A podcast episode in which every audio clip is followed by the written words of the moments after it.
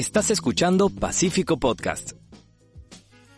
Hola, mi nombre es Oscar y bienvenidos y bienvenidas a Pacífico Podcast.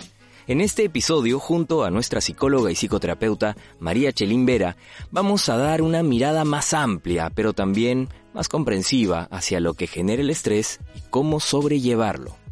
Se trata sin duda de un problema cotidiano, más ahora con la coyuntura médica que estamos tratando de superar. Atento a este dato. Según el Ministerio de Salud, cerca de la mitad de personas que viven en Lima han sufrido o sufren de estrés, producto de las consecuencias de la pandemia. Por eso, desde este espacio, nos parece importante conocer a fondo de qué hablamos realmente cuando hablamos de estrés y derrumbar algunos mitos alrededor de su aparición. Por ejemplo, muchas veces se confunden los términos y se cree que estar estresado es lo mismo que estar ansioso. ¿Es cierto? Esto nos dijo nuestro especialista pueden parecer lo mismo porque en cierta manera están relacionados y pueden aparecer en forma simultánea. Además, porque pueden generar síntomas muy parecidos, pero no son lo mismo. La principal diferencia está en el origen. La ansiedad tiene un origen interno. Se acciona desde dentro de nosotros con emociones de miedo, angustia y con pensamientos de incertidumbre o de situaciones desagradables. En cambio, el estrés tiene un origen externo.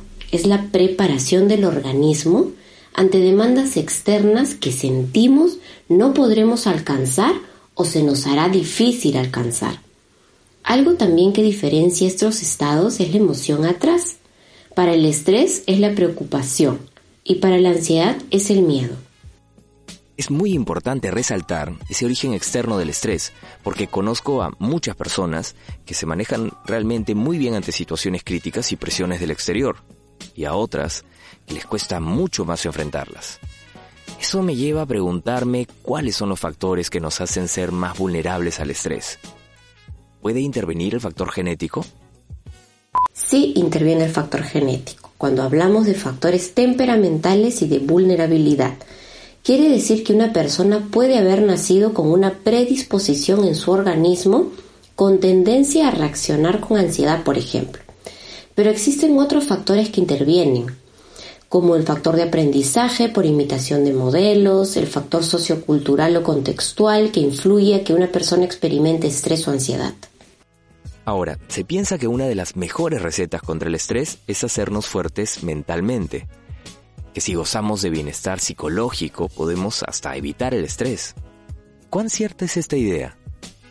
El bienestar psicológico involucra el desarrollo y aprendizaje de recursos para afrontar diferentes situaciones de una mejor manera, incluido el estrés. El objetivo en realidad no es dejar de sentir estrés, sino prepararnos internamente para afrontarlo. Primero que todo, conocernos e identificar cuando empecemos a sentir estrés, conocer herramientas para hacerle frente y desarrollar recursos internos de afrontamiento. Todo muy bien, pero ¿cuáles son esas herramientas que podemos usar para enfrentar el estrés? ¿Qué técnicas son claves para controlarlo en nuestro día a día? Aprender a manejar técnicas conductuales y técnicas cognitivas. Entre las conductuales podríamos hablar del deporte excelente para bajar el estrés, actividades placenteras dentro de nuestra rutina, espacios de ocio, expresión de sentimientos y en las técnicas cognitivas hablaremos de identificación y manejo de pensamientos y podría incluir también la meditación. Excelente. Ahora llevemos el tema al terreno familiar. Sucede que en este contexto, con el teletrabajo y las clases en línea de los hijos, las tareas de los padres se han multiplicado y muchos de ellos se han sentido más estresados que nunca. Por eso aquí nuestra especialista nos dice qué necesitamos para encontrar más tranquilidad dentro de casa. La organización y la planificación son clave. Dividirnos las tareas. El respeto por los espacios privados. Manejo de límites de horarios y además para reducir los niveles de estrés directamente, las actividades al aire libre y el deporte. Algo importante a tener en cuenta es que cuando no está bien controlado, el estrés puede traer consecuencias graves para la salud. Por eso, como todo problema médico, la prevención es clave. Así conviene saber cuando una persona estresada necesita ayuda experta. ¿Cuándo es el momento de visitar a un especialista?